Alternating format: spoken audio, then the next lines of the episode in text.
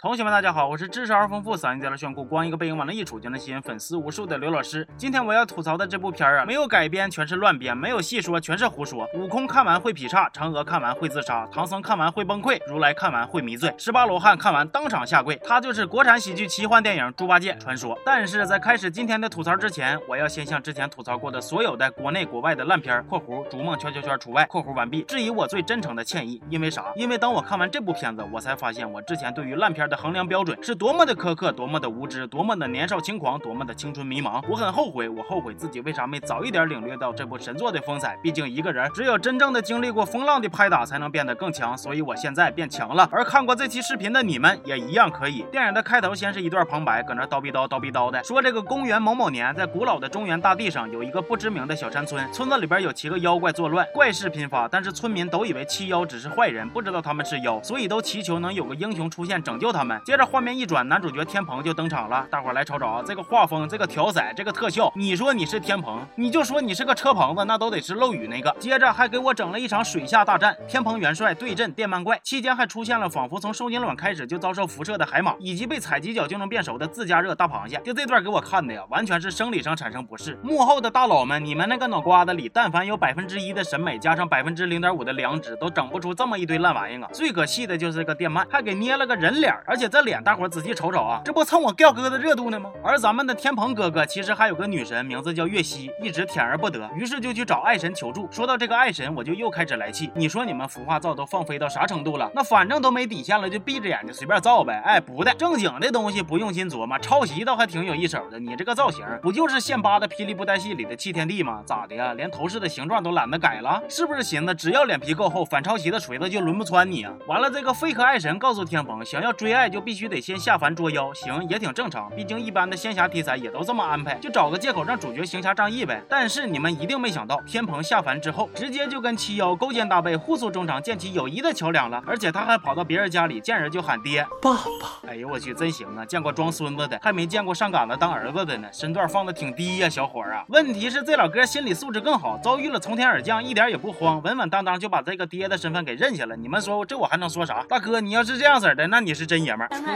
而接下来这部电影。啊，基本就处于一个自我放弃的状态了。故事故事讲不明白，演员演员膈应人，甚至连调色都用什么五彩斑斓的黑来抢你的眼珠子。各种奇形怪状、花里胡哨的角色，一会儿安排几个，一会儿安排几个，扒着你眼珠子，按着你脑瓜子，就非得逼着你们看他耍宝，又干又尬，还觉着自己贼拉搞笑。拿手大肚子，大肚子，拿手大肚子，哦。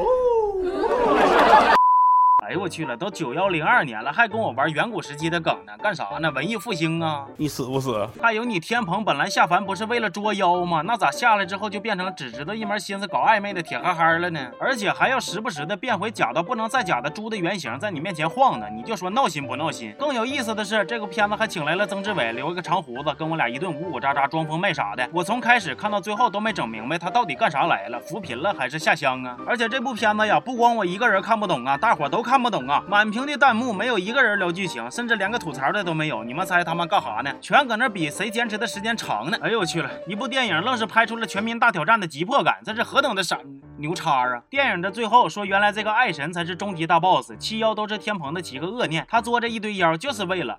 我要享受爱的权利。哎呦我去了，大爷都到结尾了，你就别再讲段子了，行不行啊？后来天蓬为了打败爱神，不惜牺牲了自己。我本以为这揪心的一切终于结束了，结果画面一转，他又被阎王给救回来了。你们说这得谁能受了啊？你复活了！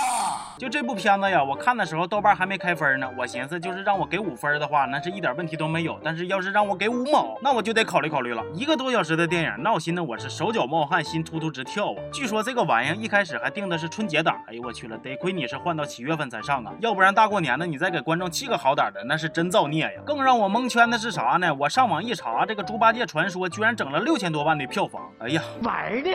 电影简介还说呢，这是一个所有青少年都经历过的故事，一个合家欢的故事，还合家欢，好好的两口子一起看完，要是不离婚，那都得算是经历过大灾大难的呀！完了，我好信儿还去搂了两眼导演的微博，评论里边噼里啪啦一顿夸呀！再瞅瞅他这个宣传文案啊，来，你过来，你告诉我你这个电影。到底跟周星驰又有啥关系？数筷子的不捆绑就不行，是不是？谁说没枪头就捅不死人？总之啊，感谢同学们的推荐，让我发现了更大的世界。大伙千万不要猎奇，人生短暂，要学会对自己好一点，行吧？这期就先到这儿了，我是刘老师，咱们下期见啊。